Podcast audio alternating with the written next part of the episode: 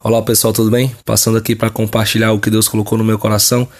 Eu estava do versículo 1 ao 10, a Bíblia diz assim: Entrando em Jericó, atravessava Jesus a cidade. Eis que um homem chamado Zaqueu, maioral dos publicanos e rico, procurava ver quem era Jesus, mas não podia, por causa da multidão, por ser ele de pequena estatura.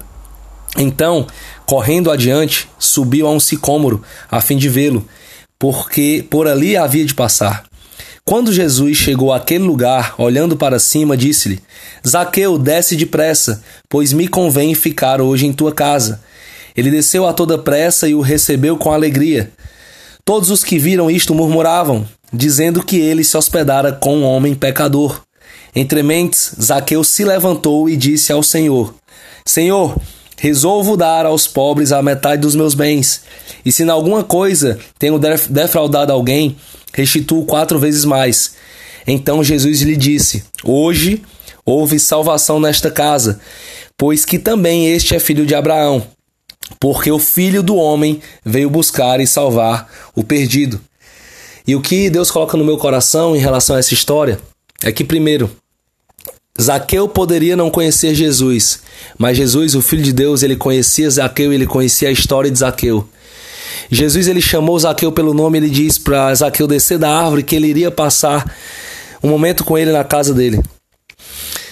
Isso me faz entender que é importante a gente investir tempo na vida das outras pessoas, que é importante a gente dedicar tempo para conhecer a história das outras pessoas, que é importante a gente dedicar tempo para escutar o que as outras pessoas têm para falar sobre as suas vidas.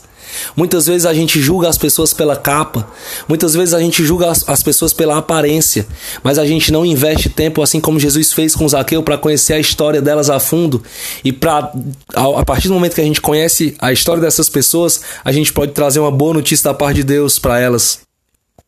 E a gente vai ver que a boa notícia vai de encontro à história dessa pessoa e vai trazer salvação para essa pessoa.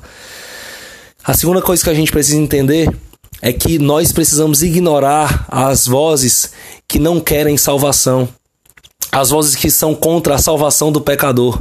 Nós precisamos ignorar essas vozes que não acreditam na salvação do pecador, porque Jesus aqui ele ignorou as vozes dos que murmuravam, dos que falavam que ele iria para a casa de um pecador. Jesus ignorou essas vozes e ele foi adiante, ele foi para a casa de Zaqueu e ele viu salvação.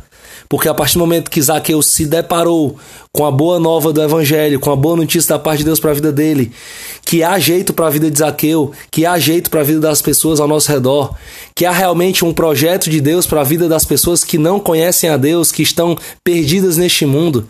Nós precisamos acreditar nisso, porque assim como Deus acreditou na nossa história, assim como Deus acreditou na nossa vida antes mesmo de nós nascermos, quando nós nem conhecemos a Ele, Deus já acreditava em nós. Nós precisamos acreditar na vida de outras pessoas.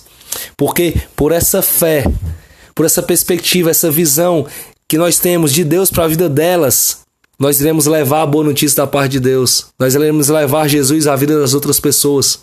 Enquanto o religioso está murmurando e dizendo que não tem jeito para as pessoas, nós, filhos de Deus, discípulos de Jesus, nós diremos: tem jeito, tem esperança, tem salvação, tem amor de Deus para a vida dessa pessoa.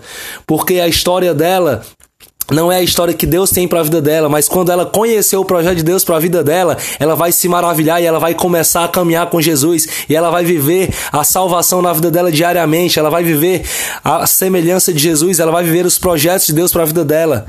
É isso que a gente precisa fazer, acreditar na história de Deus, na vida das outras pessoas, na vida daqueles que são considerados perdidos, daqueles que não conhecem a Jesus.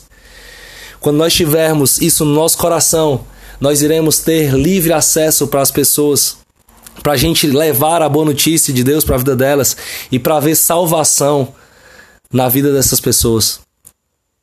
A esperança para quem está ao nosso redor, a esperança para aqueles que estão desenganados, de, desiludidos nessa vida, a esperança para aqueles que sofreram com a sua história, que têm uma história de vida triste, que têm uma história de vida de perda, que têm uma história de vida de sofrimento, a esperança de Deus para a vida delas.